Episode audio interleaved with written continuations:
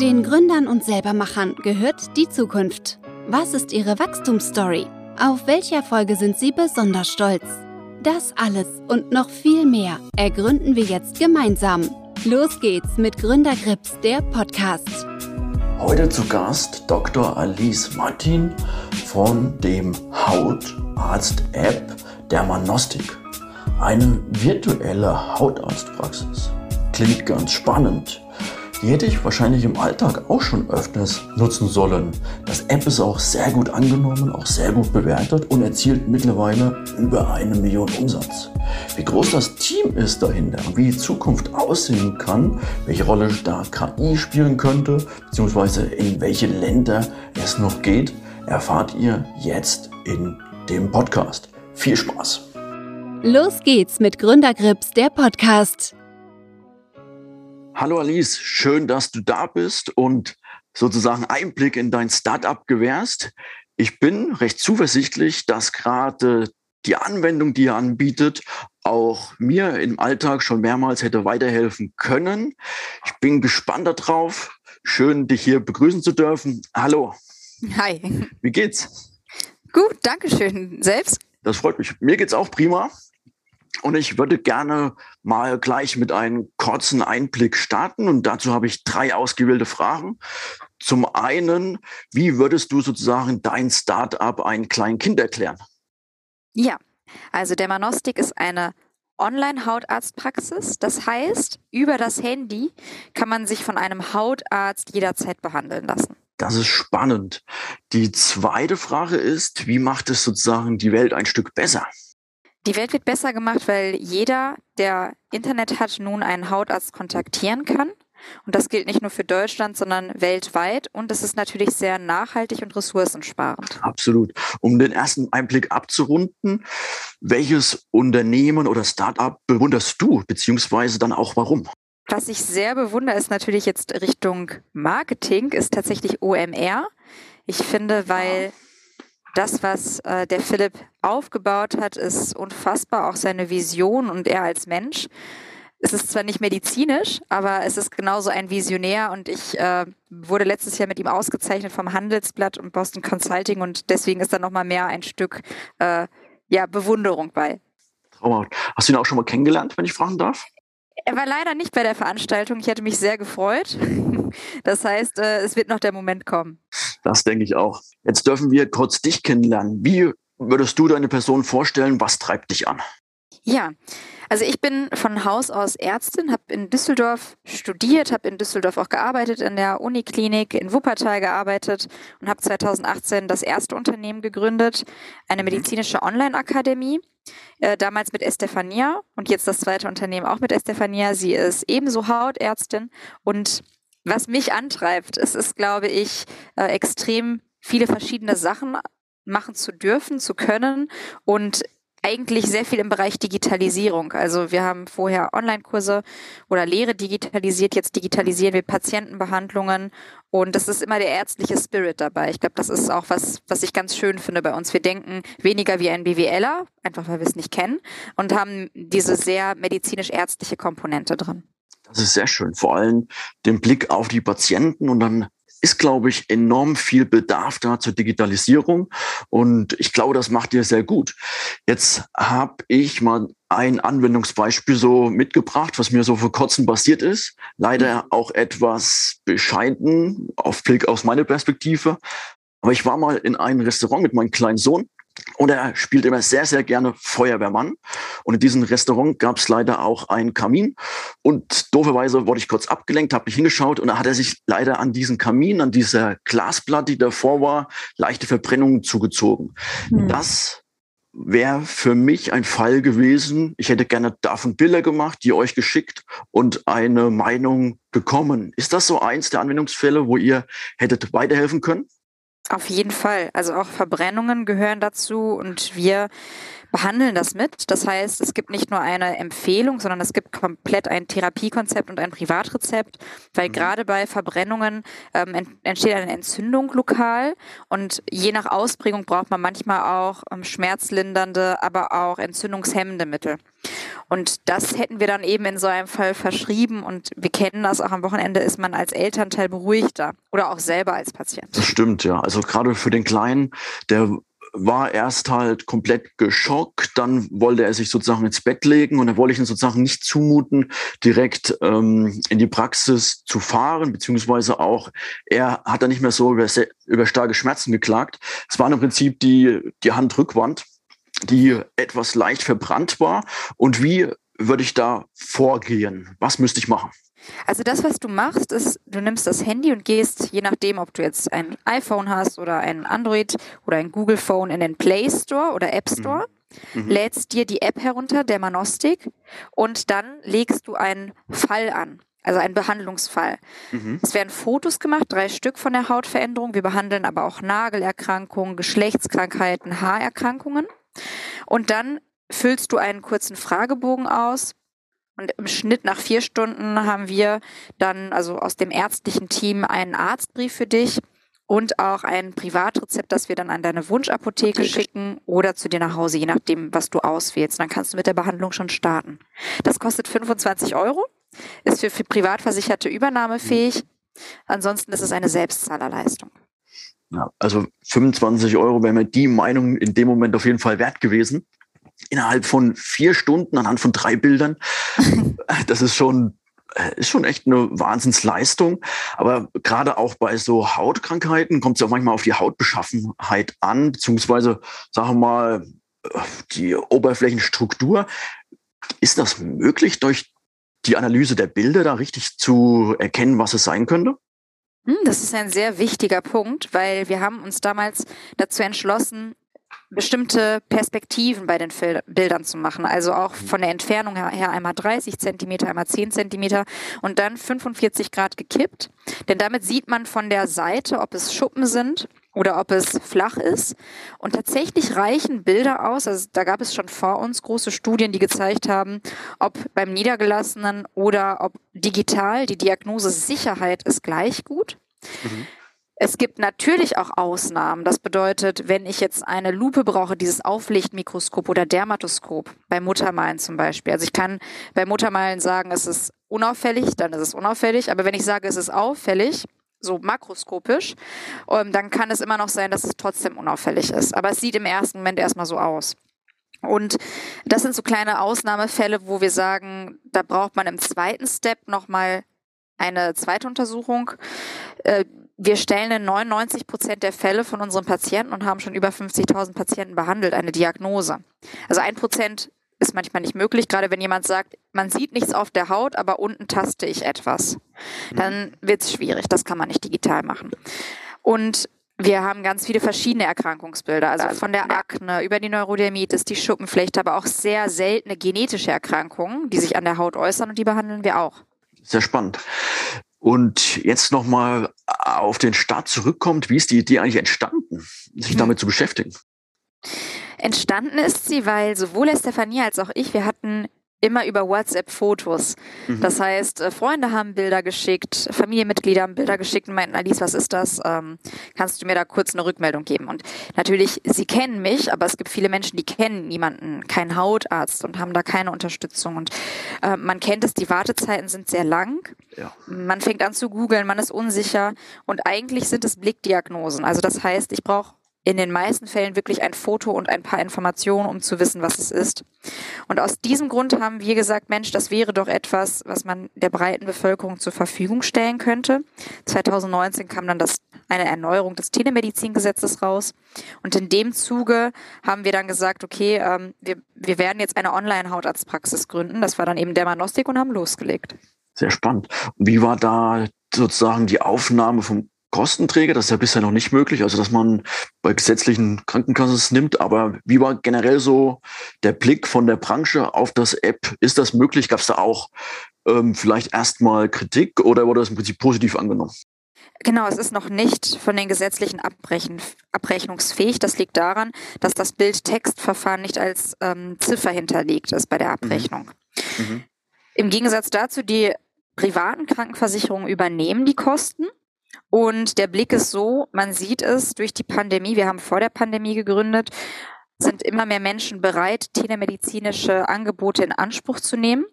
Und was man feststellt, es ist zeiteffektiv, es ist ressourcensparend. Ich fahre nicht mit den Verkehrsmitteln, mit dem Auto irgendwo hin. Ähm, man hat weniger Fehlzeiten bei der Arbeit oder bei der Schule.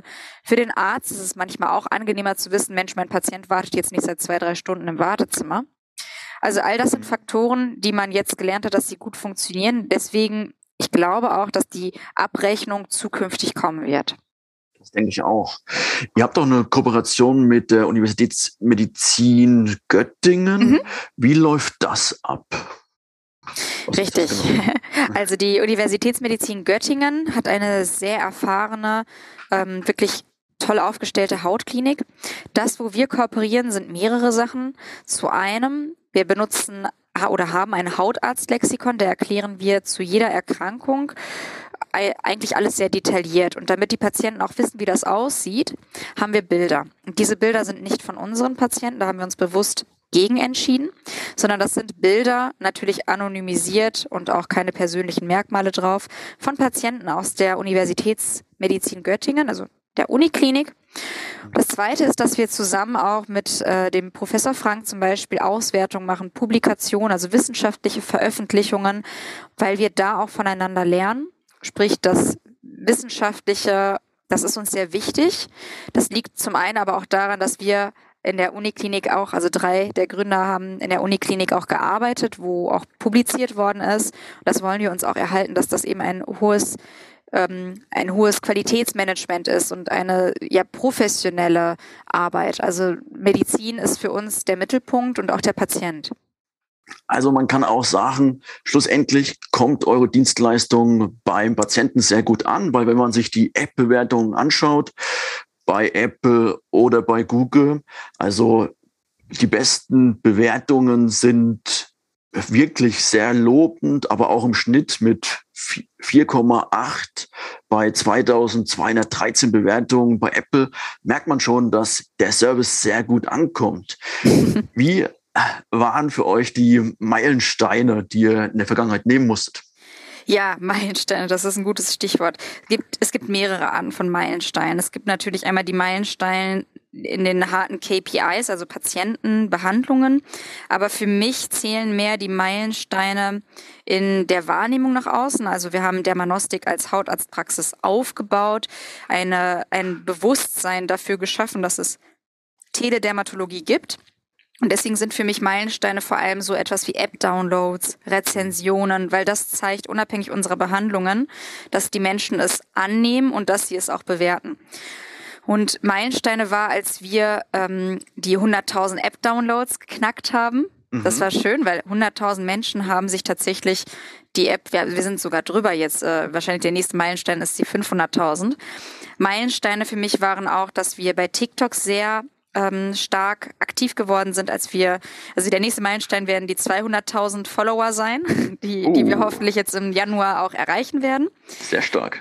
Ähm, Meilensteine waren ganz viele Zeitungsartikel und Fernsehauftritte. Also ich glaube, es ist je nachdem, welche Abteilung man fragt, immer andere Meilensteine. Aber für, für insgesamt ganz am Anfang natürlich ja, dass, dass man sieht, es funktioniert und dass die Patienten es annehmen, ja, dass wir die behandelt haben digital und sie nachher uns kontaktiert haben oder in der Nachsorge gesagt haben, ja, es war die richtige Diagnose, die Haut ist besser geworden, ich bin total glücklich. Ähm, und jetzt summiert man das, ne, Meilenstein ist ja dann wieder in Zahlen, was bei einem Patienten funktioniert hat, dann bei Hunderten, bei Tausenden Patienten und jetzt eben die 50.000 Marke auch ein Meilenstein. Und ich bin auch gespannt, was so die nächsten sein werden. Bin gespannt und werde es wirklich sehr fokussiert verfolgen. Ähm, auch ähm, im letzten Jahr habt ihr beim Gründerpreis Nordrhein-Westfalen den Platz zwei errungen. Das war ja auch wirklich guter Erfolg. Wie hast du dich dabei gefühlt? Ja, das war überwältigend, weil der Gründerpreis, wir haben uns das Jahr davor beim Gründerpreis beworben, da waren wir dann nicht nominiert. Mm, und dann, als wir uns erneut 2021 beworben haben und unnominiert waren unter den besten zehn, das war schon ein ganz tolles Gefühl. Und dann den zweiten Preis zu bekommen, ähm, Wahnsinn. Wirklich einfach auch das Standing, das in NRW, ich finde das ganz toll, dass NRW sehr stark im Ökosystem der Startups Unterstützung anbietet, mhm. dass man da auch nochmal ein Zeichen setzt. Äh, es hat auch immer noch Nachwirkungen. Also daraufhin hatten wir sehr viel äh, Presse und auch äh, Fernsehauftritte nochmal. Und es kommen auch nochmal weitere Auftritte. Daher toller Moment, den man auch jetzt noch in 2022 spürt und ich denke auch noch die nächsten Monate spüren wird. Das ist wirklich prima.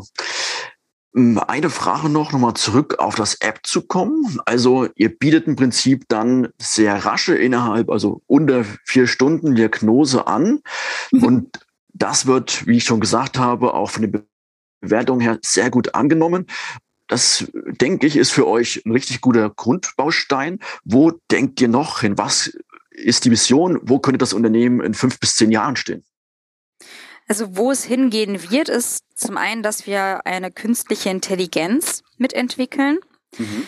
Das heißt, dass ja, wir, wir sind selber gespannt, wo, wo die Reise hingeht, aber dass Ärzte unterstützt werden in der Befundung. Jetzt kann man sich vorstellen, wenn ein Arzt müde ist, dann, oder wenn ein Arzt vielleicht mal in dem Moment etwas vergessen hat, und das kann jedem passieren, das hat auch nichts mit ähm, der Professionalität eines Arztes zu tun, sondern Fehlerquoten sind menschlich, ja. dass in solchen Momenten eine künstliche Intelligenz sagt, Moment, es gab ganz selten noch diese Erkrankung, die ähnlich aussah. Könnte es die nicht vielleicht sein? Und dann wird der Arzt aus seiner Routine einmal ganz kurz ähm, rausgeholt, denkt aktiv nach und sagt, ah ja, stimmt, ich stelle mal sicherheitshalber nochmal eine spezielle Frage an den Patienten. Wahrscheinlich, und jetzt kommt der Punkt, wird das in neun von zehn Fällen beneint, verneint. Also das heißt, der Arzt hatte recht. Aber in diesem einen Fall hilft die KI auch nochmal diesen Patienten richtig zu befunden. Und in diese Richtung, glaube ich, wird es gehen. Und das Zweite ist natürlich Internationalisierung, dass wir nicht nur ähm, in Deutschland, Österreich, Schweiz und Europa aktiv sind, sondern wir waren letztes Jahr auch in Dubai und haben da die ersten Kontakte geknüpft, dass man in den arabischen, ähm, in die arabischen Länder reingeht. Zum Thema KI würde ich gerne nochmal zurückkommen.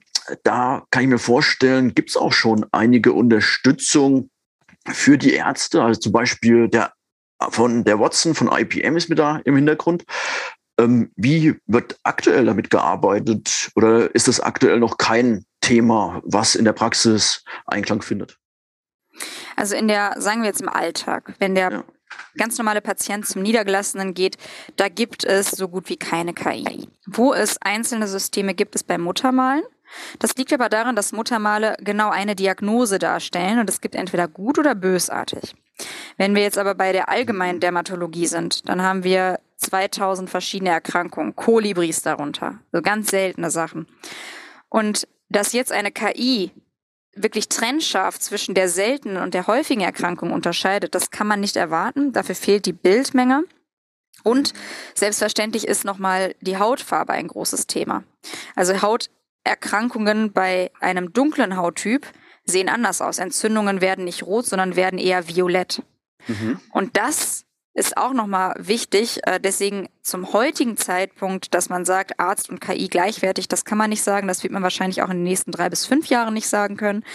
Spannend wird so in fünf bis zehn Jahren, je nachdem, wie sich solche Unternehmen aufstellen, wie sie die Qualität prüfen von den Diagnosen, die sie einspielen und wie nachher der Alltag aussieht, weil die Bilder, die für KIs benutzt werden in anderen Firmen oder auch bei Google sind perfekte Bilder. Sprich, äh, in der Uniklinik wird das mal vor einem blauen oder grünen Hintergrund fotografiert, dann in einer tollen Beleuchtung, scharf. Aber unsere Patienten schicken uns Bilder aus dem Badezimmer zu, manchmal verschwommen. Und das ist die Wirklichkeit. Und jetzt ist die Frage, auf welcher Grundlage wird eine KI trainiert? Und auf welcher Grundlage wird sie nachher befunden? Von daher, äh, das so zur Antwort aktuell KI und Umsetzung. Ah ja, sehr, sehr spannend, Einblick da. Ähm, was mich auch interessiert, ist das Thema TikTok, was du schon genannt hast. Ähm, Ihr habt ein tolles App, wollt dafür jetzt Reichweite erzielen und da funktioniert am besten TikTok oder nutzt ihr noch andere Kanäle? Ja, also TikTok ist, was unsere organischen, also das, was, was man sieht, die fast 200.000 mhm. Follower, die haben wir organisch über, ja, über anderthalb Jahre aufgebaut und indem wir täglich sehr viele Videos äh, gepostet haben. Da steckt viel Zeit drin, da steckt, steckt aber auch viel Liebe drin. Also wir haben Spaß. Wir machen das, um einen Mehrwert zu schaffen für die Community, für die Menschen und erklären verschiedene Sachen, manchmal äh, auch lustig, manchmal auch etwas ernster. Und das ist ein Kanal, genauso wie auch Social Media, Instagram oder YouTube, da machen wir Videos. Mhm. Ähm, wir versuchen natürlich Dermanostik ein Gesicht zu verleihen, und zwar ein Gesicht, das zeigt, dass der Hautarzt von oder die Hautärztinnen von Dermanostik nahbar sind, dass wir aufklären. Und ich möchte keinen Vertriebskanal rausnehmen, weil über egal welchen Kanal, wenn ich noch jemanden oder wenn wir noch jemanden erreichen, ist das ein großer Erfolg. Deswegen sind wir auch bei Spotify, äh, deswegen sind wir auch bei Pinterest, wir sind auch offline. Also wir haben sehr, sehr viele Kanäle. Und manche, gerade bei TikTok, äh, das sieht man, Kanäle sind sehr viral.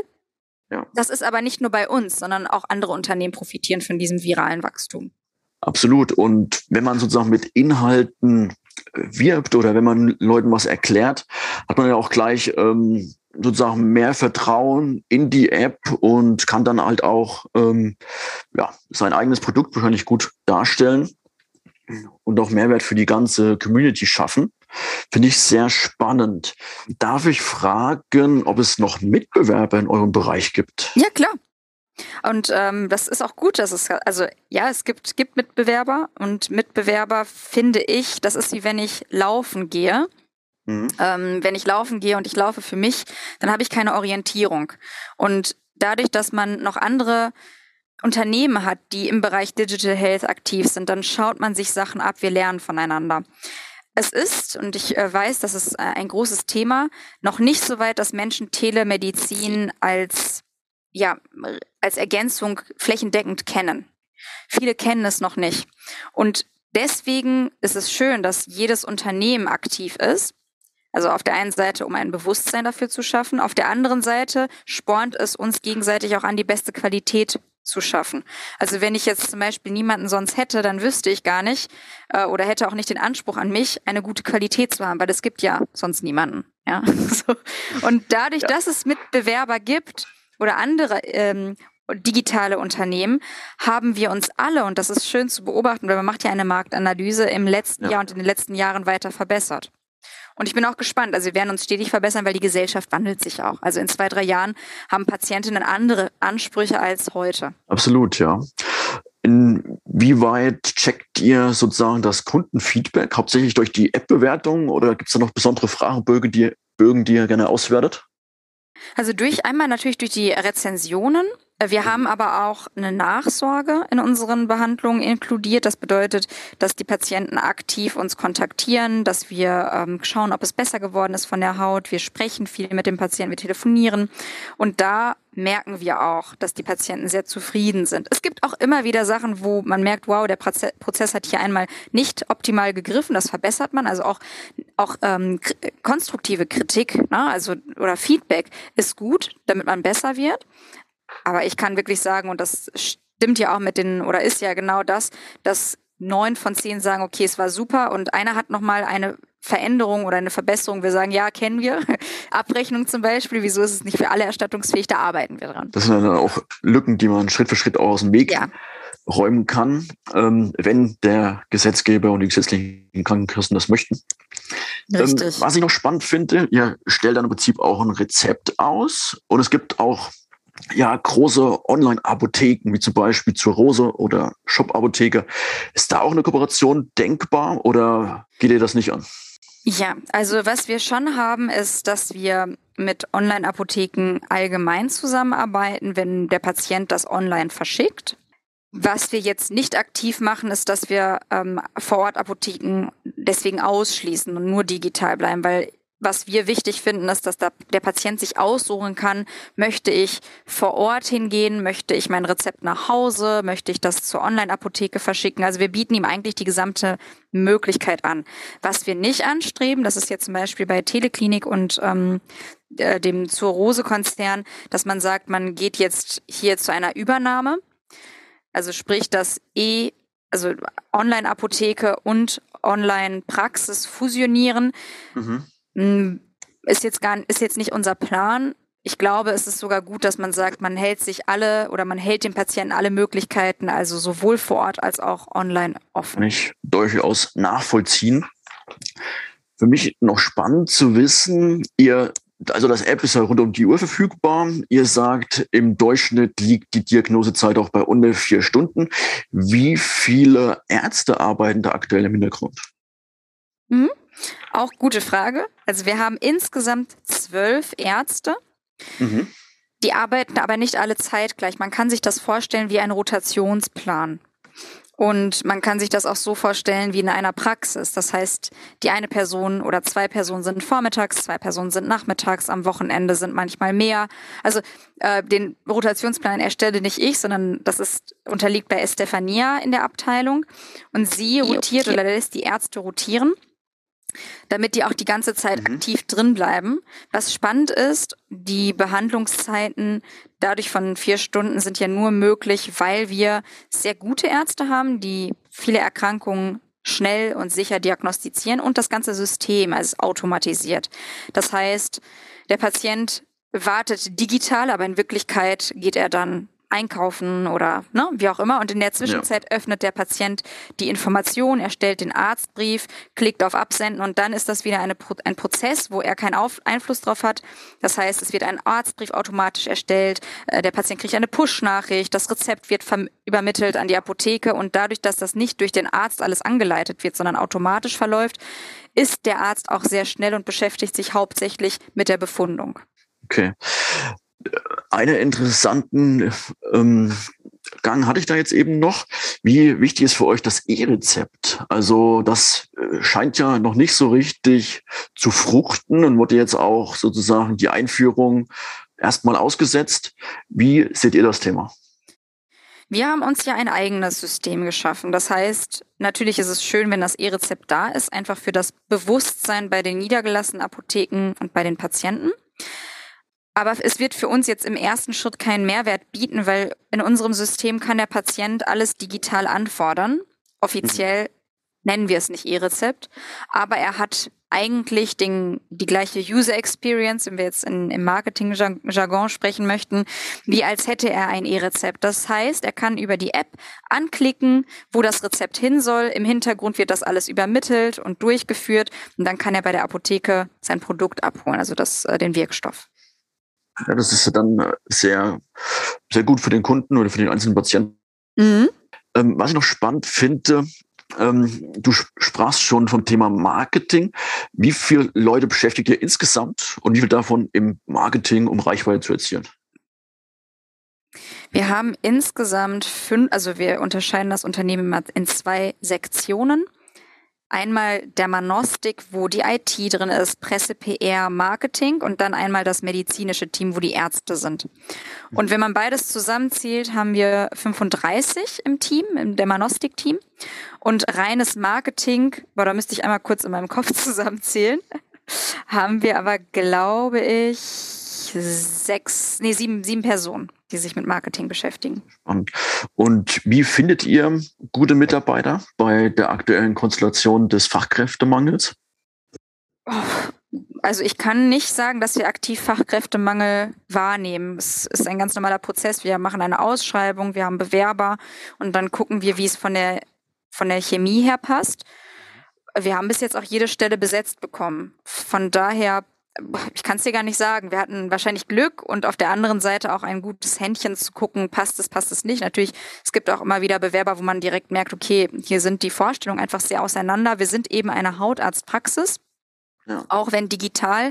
Und entsprechend unsere Patienten sind für uns nicht nur Patienten, die ein Bedürfnis haben, sondern die haben eine Notwendigkeit, behandelt zu werden. Und äh, von daher auch, wie man über Patienten denkt, redet, das muss passen. Also die Einstellung zum Menschen muss passen.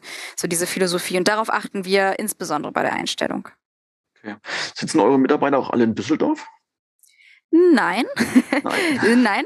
Sie sitzen, nee, nee, sie sitzen auch, wir haben auch in Berlin ähm, Mitarbeiter, in Köln, ähm, in Solingen, äh, Mönchengladbach, also zentral natürlich NRW, aber auch äh, im Homeoffice zwei Mitarbeiter, die in Berlin sitzen. Also dadurch, dass es natürlich heutzutage noch viel einfacher ist, passt das auch sehr gut. denke ich auch. Die Zusammenarbeit bei einer digitalen Hautarztpraxis klappt dann auch sozusagen. Auch digital. auch ganz gut digital, ja. Was für mich noch recht spannend ist, ist, nach welchem Kennziffern steuert ihr euer Start-up? Auf was achtet ihr insbesondere? Wir haben mehrere Kennziffern. Also für jede Abteilung ist natürlich wichtig zu gucken, was sind ihre eigenen Kennziffern. Die Presse orientiert sich natürlich daran, wie viele Artikel oder beim Marketingteam schauen wir auf die, auf das organische Wachstum. Insgesamt ist natürlich wichtig, wie viele Patienten behandeln wir. Also unsere Kennzahl ist ja aktuell insgesamt über die zwei Jahre hinweg über 50.000 Patienten. Wahnsinn. Und es gibt Tage, an denen haben wir deutlich mehr, also 200, 300 Patienten. Es gibt aber auch Tage, wo wir vielleicht nur 100, 150 Patienten haben. Das schwankt, je nachdem, ob ein Presseartikel oder ein Fernsehbeitrag vorhanden ist, äh, ob draußen das Wetter sehr gut ist oder nicht. Das merken wir auch. Und die, die Kennzahlen, also es gibt jetzt nicht die eine Kennzahl bis auf die Patientenzahlen für alle, sondern wir arbeiten wirklich in unseren Untergruppen. Kann ich nachvollziehen. Und wenn ich das grob hochrechne, seid ihr sozusagen schon über eine Million Umsatz im Jahr? Ja, ähm, das müsste, ja, das müsste hinkommen. Sind das wir. Müsste passen. Wunderbar. Ähm, was noch spannend ist, natürlich auch für andere Gründer, hattest du sozusagen auf den erfolgreichen Weg bisher Vorbilder oder Mentoren, die dich unterstützt haben? Ja, hatte ich und habe ich auch nach wie vor. Also sehr viele Personen, die uns unterstützt haben.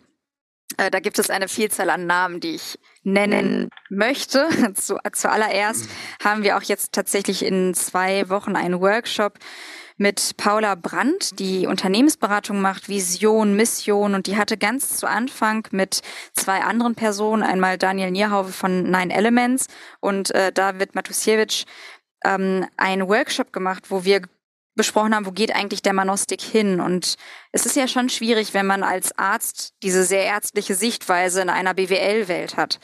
Ja. Und diese Personen haben uns sehr unterstützt und unterstützen uns nach wie vor. Deswegen an der Stelle auch ein ganz großes Dankeschön. Es gibt noch viele weitere zahlreiche Menschen und ich glaube, ohne Mentoren, ohne Unterstützer ist es schwierig bis nicht machbar, weil immer wenn irgendwo ein, eine Möglichkeit oder ein Fenster ist zu agieren, dann kann das Netzwerk einen darauf aufmerksam machen. Man hat hier seine Augen und Ohren nicht überall. Um, ähm, und aus dem Grund, das sind jetzt unsere oder meine persönlichen äh, Personen. Ich glaube aber auch, was Bücher angeht, da nenne ich auch immer die klassischen bekannten ähm, Bücher, die man lesen sollte, weil es wie ein Mentor ist. Was soll ich äh, lesen? Dale Carnegie finde ich ganz empfehlenswert. Ähm, was ich auch ganz toll finde, ist Jack Nasher. Und ach, ich habe eine Vielzahl an Büchern gelesen. Aber wenn man da in den Mindset-Büchern guckt, findet man auch Mentoren, die dann auf Papier für einen da sind. Sehr spannend. Aber trotz Mentoren und Vorbildern kann man, glaube ich, nicht alle Fehler vermeiden. Auf welchen Fehler bist du besonders stolz? Ha, schön. Ähm, ja, Fehler kann man überhaupt nicht vermeiden. Ich glaube, man macht tagtäglich Fehler. Sei es, dass man äh, die Anzeigen nochmal optimieren kann oder das Wording verbessern kann.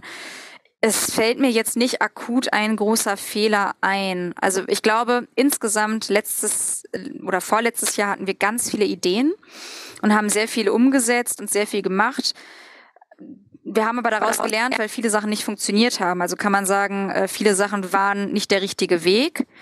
Man muss aber nicht den, man muss sozusagen den falschen Weg gehen, um zu sehen, das ist eine Sackgasse, ähnlich wie bei einem Labyrinth. Ja, und ja. erst dadurch lerne ich, okay, der Weg ist es nicht, der auch nicht, alles klar, da geht's weiter. Also deswegen ist eigentlich jeder Fehler äh, ein Must-Have, um, um den eigenen guten Weg zu finden. Und da gibt's ja mehrere gute Wege. Das stimmt. Was mich nochmal interessiert, ähm, trotz dessen, dass sozusagen dein Team sehr verstreut ist, was macht ihr, um die Unternehmenskultur hm, sozusagen aufrechtzuerhalten, um die Leute ähm, ins Unternehmen gut zu integrieren? Auch da haben wir verschiedene Sachen. Also zum einen, was wichtig ist, dass wir die gleiche Mission haben. Von daher schon bei dem Vorgespräch, ja, wie ist die Einstellung des ähm, potenziellen Mitarbeiters zur Medizin, zum Patienten? Äh, das zweite ist, dass wir auch immer wieder Team-Events haben, dass wir uns sehr viel gegenseitig feedbacken, interne Fortbildungen machen, uns intern auch unterstützen zu wachsen und dass jeder auch die Möglichkeit hat, sich ein, ein Stück weit selbst zu verwirklichen. Also in, in der Manostik steckt eigentlich 90 Prozent mittlerweile vom ganzen Team und nur noch 10 Prozent von den Gründern, wobei natürlich diese 10 Prozent wichtig sind, dass sie beibehalten werden, weil sie waren der Grundbaustein. Also so kann man sich das vorstellen sozusagen die DNA. Genau. Und du sprachst von Expansion auch in anderen Ländern. Welche Länder stehen da sozusagen bei euch in der Pipeline? Also wenn man auf die App geht, dann kann man die Sprachen auswählen. Man sieht, wir haben da jetzt schon mehrere Sprachen. Das sind auch die Länder, die wir ansteuern werden, unter anderem Spanisch, Italienisch, Französisch, Russisch, Türkisch. Mhm. Englisch haben wir auch ähm, und Arabisch. Also wir das ist jetzt genau Ziel 2022 ähm, für die einzelnen Länder dann die Strategie auszubauen, die wir letztes Jahr entwickelt haben und zu gucken, wie macht man das auch dort mit der Gesetzesgebung, gerade wenn wir über arabische Länder sprechen. Das stimmt. Und wie ist da der Weg, die Leute zu erreichen? Also auch wieder TikTok oder ähm, sieht man schon, dass man ein bisschen anders rangehen muss an die Sache? Ja, also die Webseite, das ist natürlich, wenn man Marketing zählt, gibt es viele Bausteine, von SEO über Performance Marketing, über äh, das klassische Social Media Marketing. Und auch da haben wir geguckt, je nach Land, was passt. Also es gibt einige Länder, die sind sehr restriktiv und weniger interessiert in zum Beispiel Social Media. Andere Länder, die setzen einen starken Schwerpunkt darauf. Mhm. Äh, manchmal sind Kooperationen wichtig. Wir haben ja auch Kooperationen, wo Patienten im Ausland sind. Deswegen haben wir das auch unter anderem gemacht.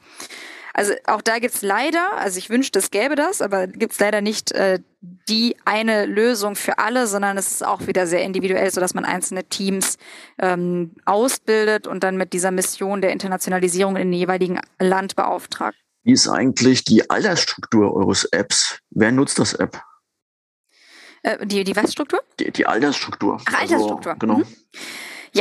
Äh, Durchschnitts, genau, Durchschnittsalter, das ist das, was ja. dich interessiert. Das zum Beispiel, ja. genau. Also das Durchschnittsalter ist um die 35. Wir haben aber Patienten, die sowohl frisch geboren, also Tag Null, als auch über 90 sind. Hintergrund ist, weil die Eltern können für ihre Kinder auch Bilder und Profile anlegen oder andersrum die Kinder mhm. für ihre Eltern oder die Enkelkinder für die Großeltern. Und natürlich ist der Schwerpunkt dadurch, dass wir digital sind, auch das digital affine äh, Patientenpublikum. Und da finde ich, ist 35 als Mittelzahl gar nicht, also so jung, es ist natürlich jung. Wir hätten früher auch gedacht, dass das Durchschnittsalter eher so bei 20, 22 sein wird, aber auch ältere Patienten äh, über äh, die 70 hinaus nutzen uns und schreiben uns auch, wow, toll, ich hätte nicht gedacht, dass ich äh, mich über das Handy behandeln lassen würde, hat super geklappt. Also da kriegen wir auch gute Rückmeldung von der Bedienbarkeit. Kann ich mir vorstellen, weil gerade die Wartezeit, die die Hausärzte, ja, die Hautärzte haben, ist ja enorm. Und das möchte man natürlich dann auch vermeiden. Mhm. Und natürlich der Weg dahin, das Wartezimmer, das ist natürlich auch alles Orte, wo man nicht unbedingt sein möchte. Und deswegen glaube ich, ist die Nachfrage auch in Zukunft enorm. Mhm. Ein spannendes Thema habe ich noch. Welche Tipps kannst du anderen frischen Gründern mit auf den Weg geben? Ja, es gibt eine Vielzahl an Tipps, aber ich beschränke mich jetzt mal auf die wesentlichen drei. Also Nummer eins, dass man tolle Mitgründer findet, die auch wirklich für diese Idee brennen. Zweitens, dass man nicht verbrennt, also auch immer auf sich selber achtet, weil Gründen ist kein Sprint, sondern ein Marathon. Und mhm. das, das dritte ist das Netzwerk, weil auch das haben wir gelernt, das Netzwerk ist ganz stark und das sind Menschen, die einen on top zu den Mitgründern und zu dem eigenen Team noch unterstützen und wo man auch ganz viele Lösungen für seine jeweiligen Probleme findet. Absolut. Natürlich noch eine Frage drauf aufgesetzt. Wie habt ihr euch als Gründerteam gefunden? Das war tatsächlich durch die Uniklinik. Also Estefania und ich haben dort zusammengearbeitet. Und dann haben wir Medilogin gegründet. Dadurch kannten wir auch schon unsere Charaktere, unsere Freundschaft und dann entstand eben Dermanostik und dann haben wir direkt zu viert gegründet. Unsere Ehemänner kannten sich auch schon vorher. Also mhm. das war eigentlich die Entstehung. Wir sind nicht aktiv auf Suche gegangen. Ich hätte auch vor vier Jahren nicht gedacht, dass ich äh, direkt zwei Unternehmen gründen werde. Ganz spannend. Und wie verfolgst du das erste Unternehmen noch? Äh, nach wie vor. Also das gibt es auch. Das läuft auch ebenso durch die Pandemie und Digitalisierung äh, deutlich besser. Und natürlich auch durch die Learnings, die man selber hat. Mhm. Ähm, wir haben ja die Online-Kurse Deutsch, Englisch, Spanisch für Ärzte und Mediziner. Und auch da haben wir immer mehr Online-Kurse. Also in zwei Monaten kommen wieder die nächsten Kurse raus. Und es macht wirklich, es macht sehr großen Spaß. Das Einzige, was mir fehlt, ist natürlich immer die Zeit. ja, kann ich mir vorstellen. Ja, dann vielen lieben Dank für das Gespräch. War, waren wirklich tolle Einblicke in euer Unternehmen und ja, ich wünsche euch sehr viel Erfolg weiterhin und ich glaube, dass da weiterhin auch großer Bedarf ist und ihr dann einen tollen Job macht. Super, danke schön. Servus.